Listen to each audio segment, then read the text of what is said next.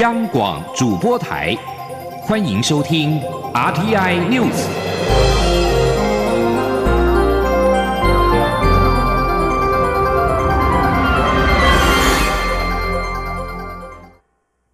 各位好，我是主播王玉伟，欢迎收听这节央广主播台提供给您的 RTI News。今天是二零二一年一月九号，新闻首先带您关注国际疫情。根据读卖新闻报道，日本二零一九冠状病毒疾病 （COVID-19） 疫情严峻。八号，日本的四十七都道府县及机场检疫查出的确诊病例共七千八百八十三例，连续四天创下新高纪录。其中，东京都八号确诊病例数新增了两千三百九十二例，也是历史次高。日本政府在七号已经针对首都圈一都三县发布紧急事态宣言，但是关西的三府县，包括了大阪府、京都府、兵库县，也要求中央发布紧急事态宣言。这三府县的确诊人数近日都是连续创下新高。现在东京奥运暨帕运是否能够顺利于今年夏天举行，引起关注。国际奥林匹克委员会 （IOC） 资深委员、资深的官员庞德接受英国 BBC 专访时表示，冬奥不一定能举行。去年在疫情扩大之际，对于冬奥是否举办仪式，他很早就表态应该采取慎重的态度。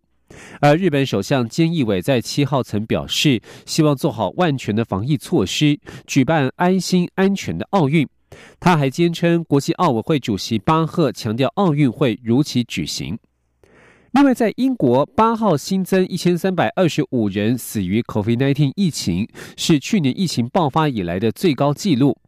伦敦市长沙迪克还表示，伦敦疫情失控，他已经宣告重大事件。所谓的重大事件，是代表一个地区的紧急服务和医疗体系已经无法保持平时的水准，必须采用特别处置措施。而在美国，冬季的疫情持续恶化，防疫限制再起。最新的官方数据显示，去年十二月全美国流失了十四万就业人口，失业率维持在百分之六点七，劳动市场复苏七个月之后再度陷入衰退。美国劳工部公布，在去年十二月，非农业就业人口减少了十四万人，失业率保持在百分之六点七。疫情爆发之初，受创最惨的餐旅业再遭重击，单月的就业人口流失四十九点八万人，其中四分之三源于餐饮场所。另外，商业服务和零售就业人口的数字分别增加了十六点一万、十二点一万人，对劳动市场形成支撑。美国近几个星期染疫住院的人数屡创新高，又面临传染力更强的变种病毒威胁，就业复苏停摆可能是今年首季经济第二次衰退的前奏。好消息是，去年十二月起，美国开始施打疫苗，九千亿美元追加经济振兴方案过关，联邦政府再度向民众发钱，对企业纾困、失业加码给付。拜登在二十号上任之后，有过拥有民主党掌控国会参众两院的优势，有利于撒更多钱协助经济渡过难关。在市场预期心理的作用之下，美股今天收红，三大指数再创历史新高。道琼工业指数小涨了五十六点，收在三万一千零九十七点；标准普尔五百指数上涨了二十点，收在三千八百二十四点。以科技股为主的纳斯达克指数上涨了一百三十四点，收在一万三千两百零一点。因为现在各界关注的另外一项焦点是美国的政权能否顺利交接。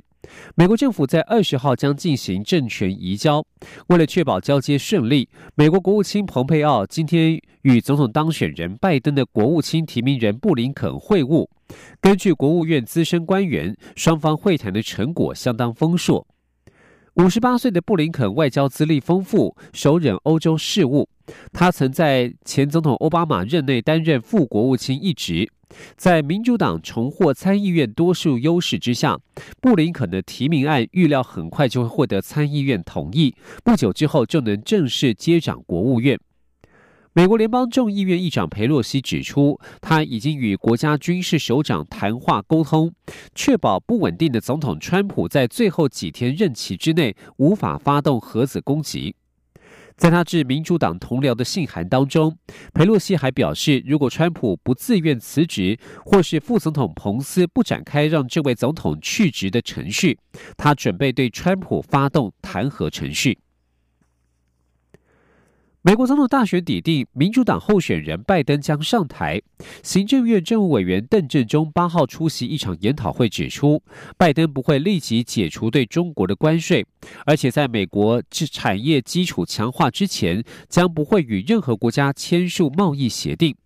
学者也指出，拜登对台湾的态度基本不变，但是体感温度变冷。前天记者杨文军的采访报道。美国后任总统拜登一月二十号将宣誓就职。行政院政务委员邓振中八号出席中华经济研究院举办的研讨会时指出，拜登不会立即解除对中国关税。相较于川普重视贸易赤字，拜登将聚焦于中国扭曲贸易的政策，包括侵害智慧财产权、补贴、倾销等。邓振中也指出，美国将会加强产业政策，包含主导大规模投资、强化生计、人工。智慧能源等，且在美国产业基础强化前，将不与任何国家签署贸易协定。中华经济研究院 WTO 及 RTA 研究中心副执行长李纯则指出，观察拜登跟川普的得票情况，拜登支持者贡献美国约百分之七十的 GDP，川普支持者仅贡献百分之二十九的 GDP，但选票差距却不大。且从这次川粉攻进国会来看，这个社会有大问题。李纯也说，拜登上台后，政策可预测性提高，有助于企业布局规划。未来一百天将是关键。对台湾的态度基本不变，但体感温度变冷。他说：“拜登说，他上任之后要继续尽速召开全球民主同盟大会，这是他在政见里非常明确的一个呃主张。好，希望台湾会受邀，应该会受邀了哈。然后他也强调说，要重振民主在这个世界。”在这个地球上的领导地位，好，那他在选举的时候投书《世界日报》，说台湾是一个民主的象征的代表。好，我觉得这很多密码在里面，凸显说台美关系基本不会改变，说不定会越来越融洽，但是体感温度会降低。李纯也说，美国重返 CPTPP 压力日增，也许不需要太久时间就会重提。中央广播电台记者杨文君台北采访报道。而在目前的台美关系方面，美国驻联合国常任代表克拉福特下周将来台访问。美国在台协会八号表示，克拉福特访台期间将遵循以《台湾关系法》、美中三个联合公报对台六项保证为依据的美国一中政策，巩固美国政府对拓展台湾国际空间坚定而持续的支持。目前已经规划，克拉福特将在外交部外交学院发表演说，阐述台湾有意义参与国际的重要性。前天记者王兆坤的采访报道。美国在台协会表示，克拉福特将于十三号到十五号访问台湾，并与资深台湾官员及外交人员会面。此外，他将于十四号在外交及国际事务学院发表演说，说明台湾对国际社会的杰出贡献。以及台湾有意义参与及扩大参与国际组织的重要性，我方已对克拉福特率团来访表示诚挚欢迎，也在持续与美方协调相关细节。外交部发言人欧江安说：“这也充分展现美国对台湾国际参与的强劲支持，并且象征台美全球伙伴关系的进一步提升。”我方认为，克拉福特来访是台湾旅行法的具体落实。美国国会是在二零一八年初通过台湾旅行法。美国总统川普于同年三月签署生效。该法主要是要求美国政府应增进台美各层级官员互访，允许包括美国阁员级官员、降级军官及行政部门官员访台，以及准许台湾高层官员访美会晤，包括国防部及国务院在内的美国政府部会官员。台旅法生效后，美国卫生部长阿扎尔于二零二零年八月来台访问。是二零一四年以来，美国再度派遣阁员，也是一九七九年后访台排序最高的美国政府阁员。同年九月，美国国务院次卿克拉克访台，则是一九七九年以来美国国务院访台层级最高的官员。此外，美国环保署署长惠勒原定去年底访台，但官方表示因行程变动，所以未能成行。中央广播电台记者王兆坤台北采访报道。外交部八号表示，克拉福特在台期间将觐见蔡英文总统，拜会外交部长吴钊燮，并与外交部外交与国际事务学院发表演说，就我国国际参与及联合国事务进行交流。外交部指出，克拉福特是台湾的坚定友人，他任内多次为台湾有意义及扩大参与联合国体系发出正义之声。外交部对他的友好和支持表达由衷的感谢。在美国与欧盟关系方面。中国和欧盟领导人三十号达成了欧中投资协定，将降低中国和欧盟以往的投资限制，不但加深了双方的经贸关系，同时也可能对未来的欧美关系引发摩擦，削弱了美国对欧盟的影响力。请听以下的专题报道。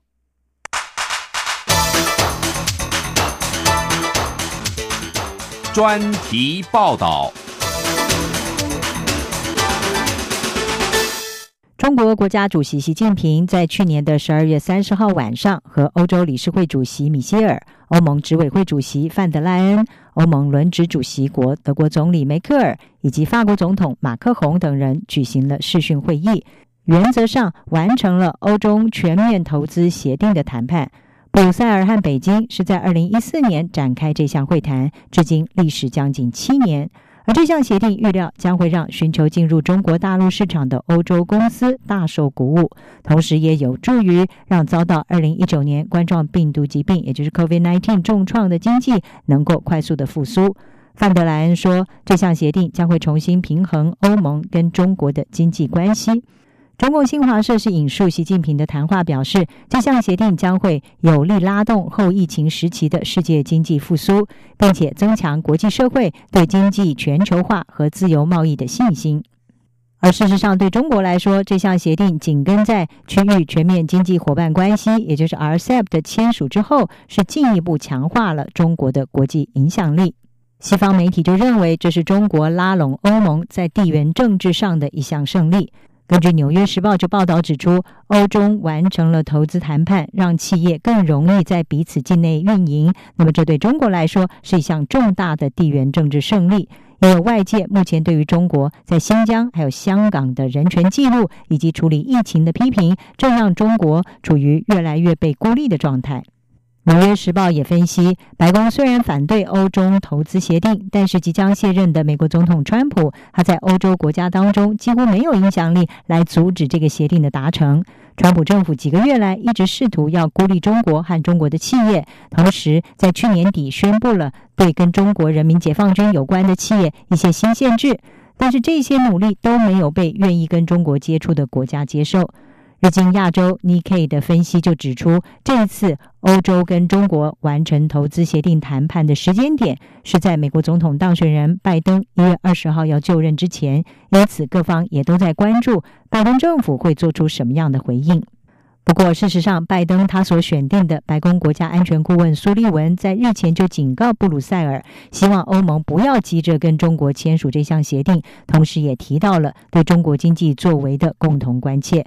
纽约时报》指出，欧洲显然忽略了拜登阵营的反对态度，也显示欧美关系恐怕不会自动恢复到奥巴马政府时期的相对友好状态。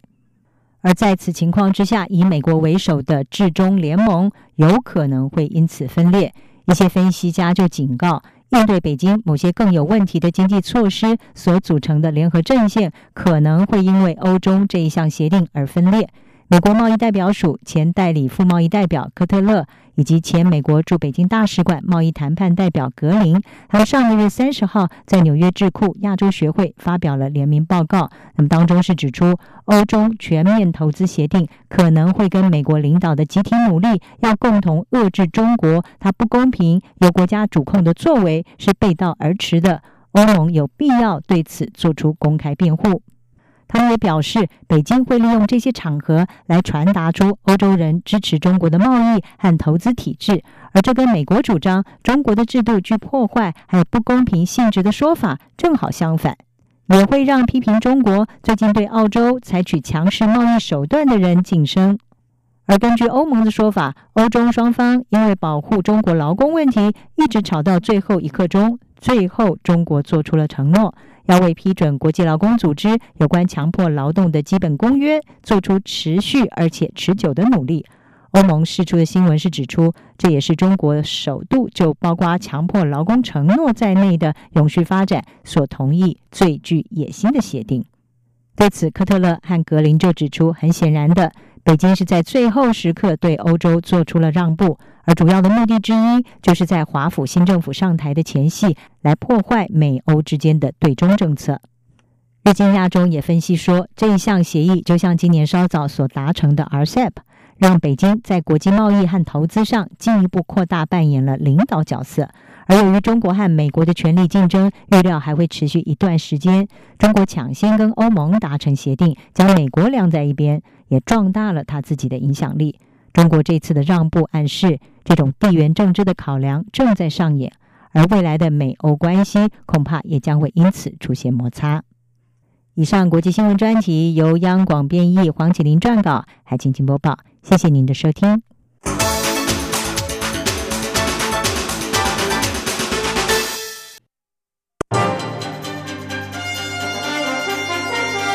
这里是中央广播电台台湾之音。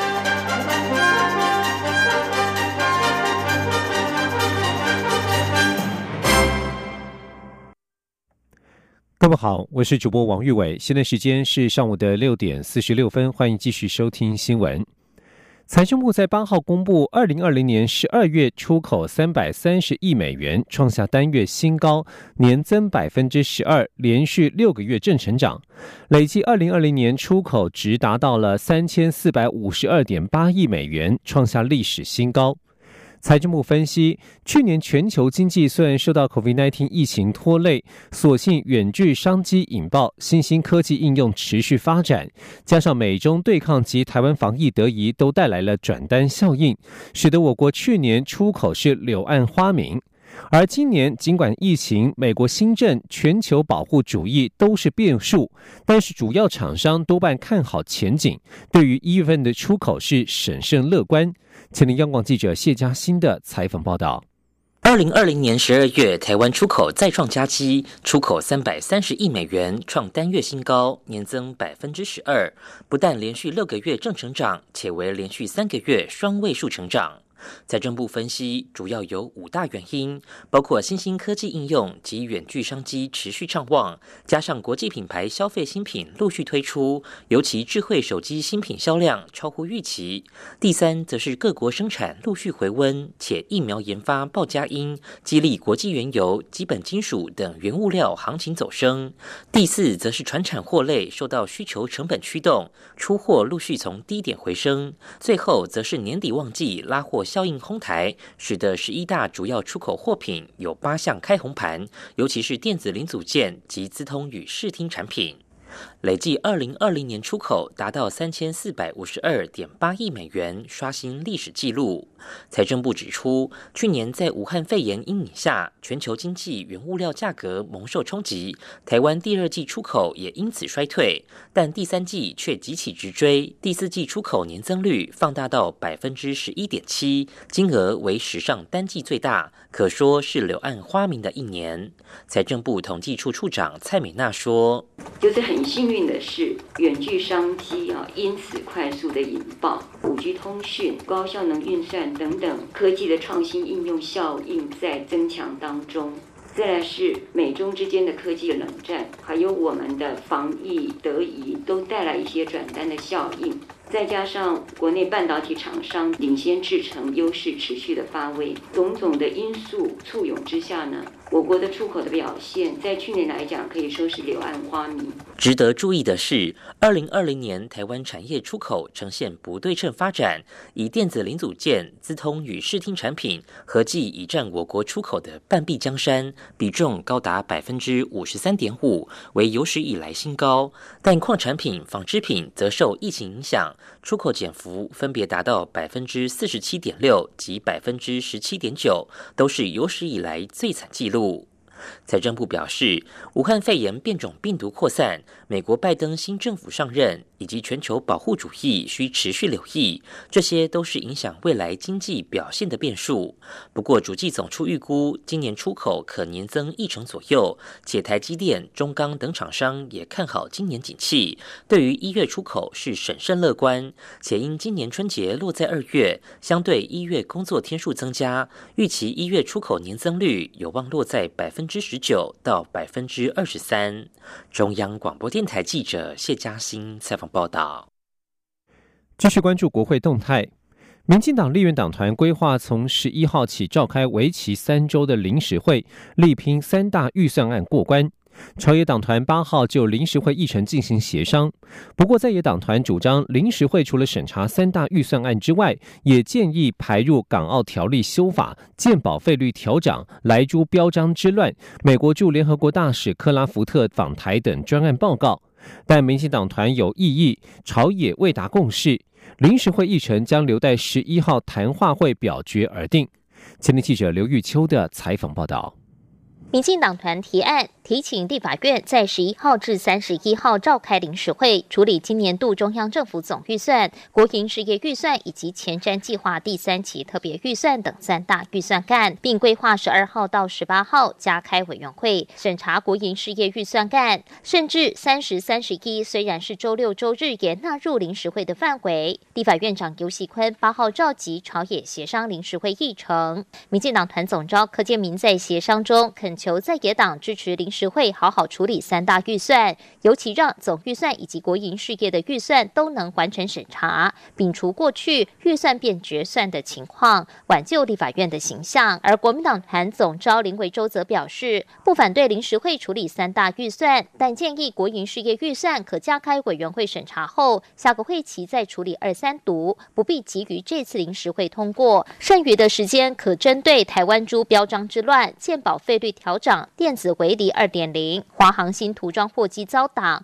美国驻联合国大使克拉福特访台等案进行专案报告，为民监督。既然有开委员会，那相关的这个专报也可以在委员会，除了处理营业非营业基金之外，我们也希望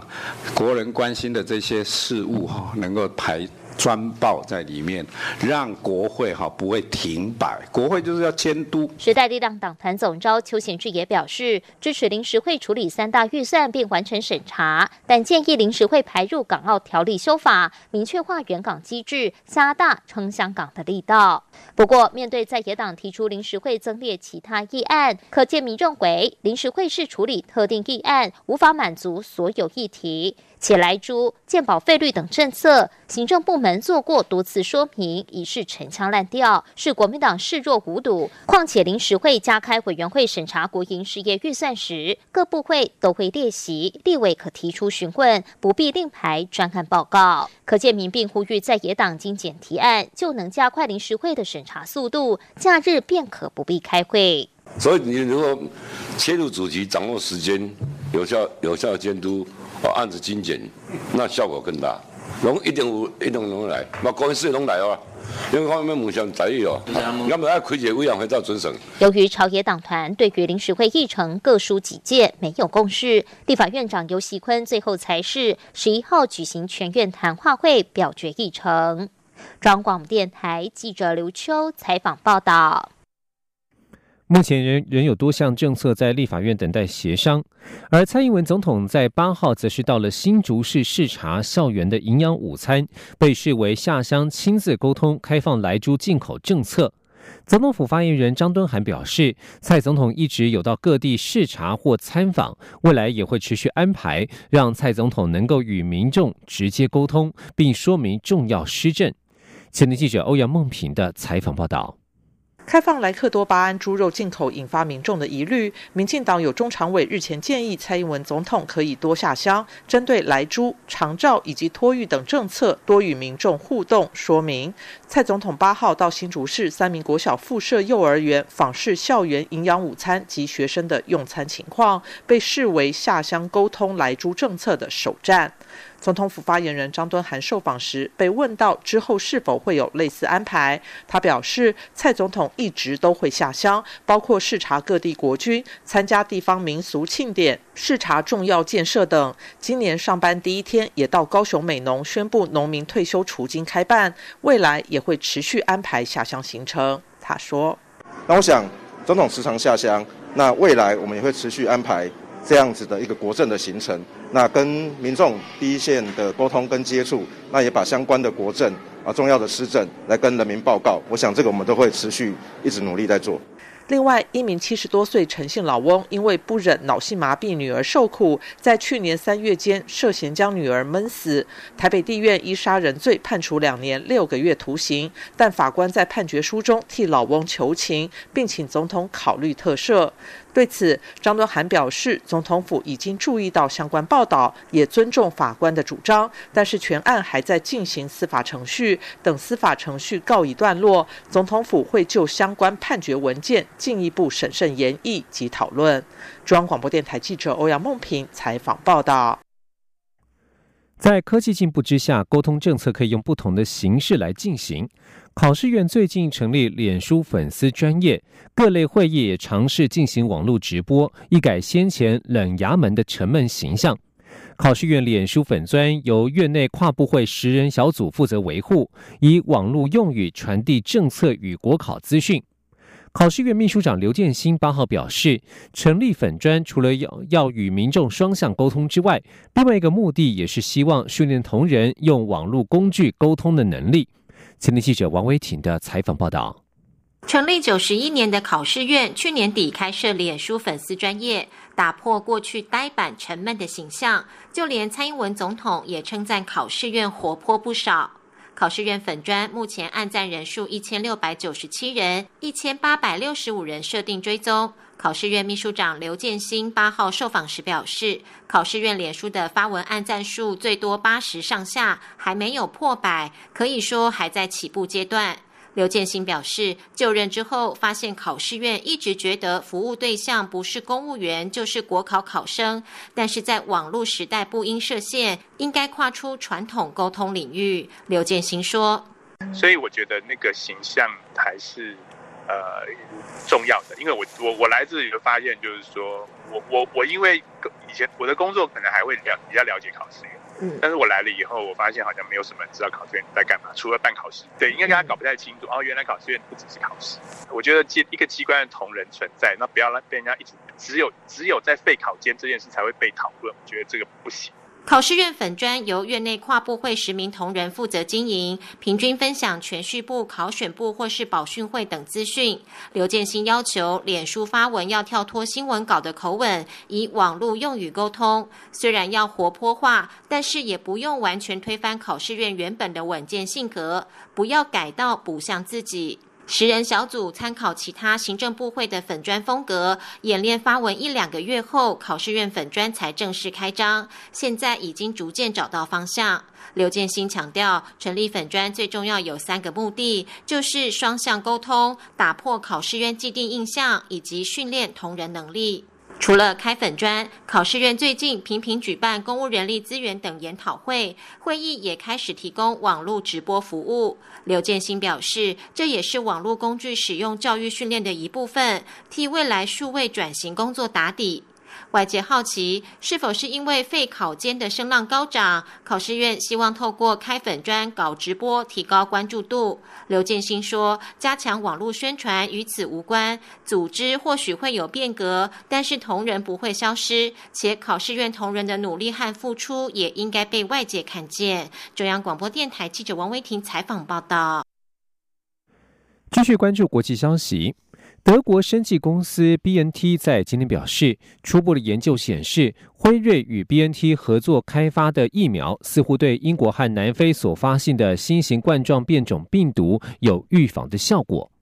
不过，疫苗的配送仍然需要努力沟通。世界卫生组织在八号敦促世界各国停止就 COVID-19 疫苗进行双边协议，而且如果签约取得多余所需的疫苗。请释出给疫苗全球取得机制 COVAX 使用。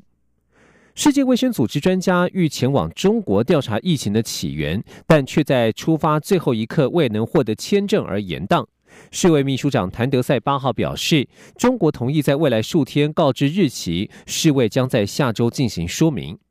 世卫组织已与中国洽商一段时间，但是专家们目前仍无法前往中国展开工作。谭德赛五号证实，中国官员尚未核定专家组抵达中国的必要许可，专家无法在最后一刻成行，他对此感到非常的失望。以上新闻由王玉伟编辑播报，这里是中央广播电台。